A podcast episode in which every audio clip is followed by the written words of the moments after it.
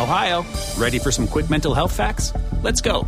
Nearly 2 million Ohioans live with a mental health condition. In the U.S., more than 50% of people will be diagnosed with a mental illness in their lifetime. Depression is a leading cause of disability worldwide. So, why are some of us still stigmatizing people living with a mental health condition when we know all of this? Let's listen to the facts and beat the stigma. Ohio, challenge what you know about mental health at beatthestigma.org. Hola, ¿qué tal? Muy buenos días. Sean bienvenidos nuevamente al espacio de Adrián Ruiz. Eh, es un placer para mí que estemos nuevamente pues en compañía de todos ustedes que escuchan atentamente y dan seguimiento a este podcast.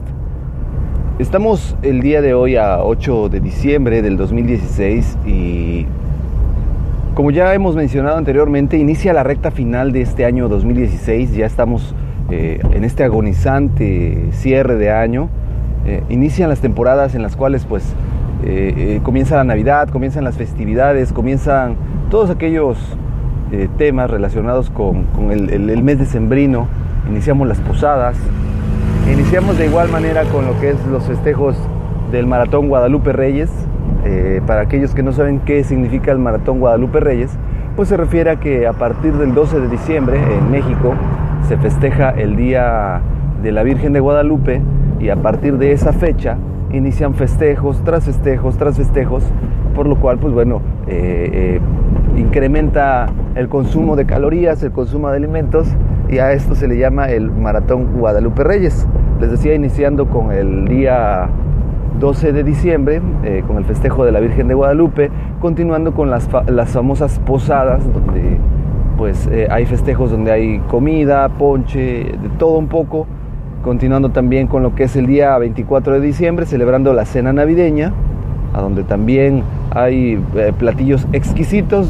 Tradicionalmente se prepara la pierna de cerdo, el lomo de cerdo o el pavo relleno. Eh, y es, parte de los platillos tradicionales que se comen aquí en México.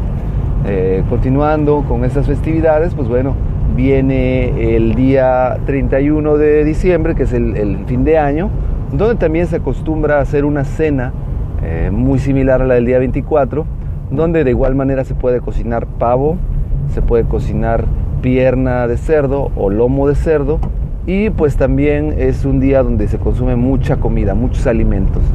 Otro día en el cual se sigue consumiendo mucha comida, muchos alimentos, eh, pues evidentemente son el 25 y el 1 de enero, los días después de, donde pues se acostumbra a comer el recalentado eh, en la casa de los familiares, en la casa propia y de ahí pues bueno continuamos con el día 6 de enero donde se consume la ya tradicional rosca de reyes que es un pan horneado en forma de rosca en el cual se tiene la creencia de que en el interior de esta rosca vienen algunos muñequitos de plástico que simbolizan al niño Dios eh, y la persona que saca dentro de este, esta rosca el muñequito o el niño Dios, como muchos le llaman, pues bueno, es la persona que tendrá que el día 2 de febrero, que es el día de la Candelaria, invitar los tamales con el chocolate.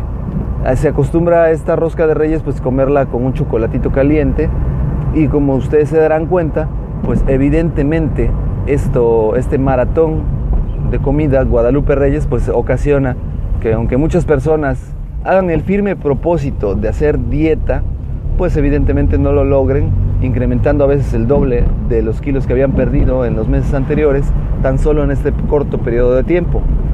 Eh, todo este eh, maratón es tradicional, ya que pues mm, eh, muchas veces las familias mexicanas acostumbran tirar la casa por la ventana en estas cenas poniéndolo en perspectiva un poquito, es muy similar a lo que hacen en Estados Unidos con el Thanksgiving Day o el Día de Acción de Gracias, en el cual pues hacen una cena muy, muy ostentosa para que la familia lo disfrute. Eh, esto, todo esto es parte de las tradiciones que se viven aquí en México con motivo de las festividades de fin de año y como les comentaba ya se acercan estas temporadas donde no solamente se gasta en las cenas eh, o en las comidas navideñas, sino también en los presentes que no pueden faltar en, estos, en estas festividades. Pues por mi parte no me queda más que agradecerles el, que hayamos juntos recorrido un año más en este trayecto de vida a través de este podcast en el cual pretendo pues divertirlos, entretenerlos, lograr que, ustedes pasen un rato agradable y que aprendan algo, algo diferente, algo distinto. Espero que el objetivo se haya logrado. Eh, les agradezco todo esto. Eh, antes de que termine el año haré el esfuerzo por eh, postear un, un, podcast relacionado con estas festividades. Sin embargo, les deseo de antemano una feliz Navidad, un próspero año nuevo y pues ya platicaremos acerca del, del, año nuevo y de los propósitos más adelante en otro podcast. De momento pues me despido, les agradezco su atención, les agradezco todo el tiempo que me han prestado.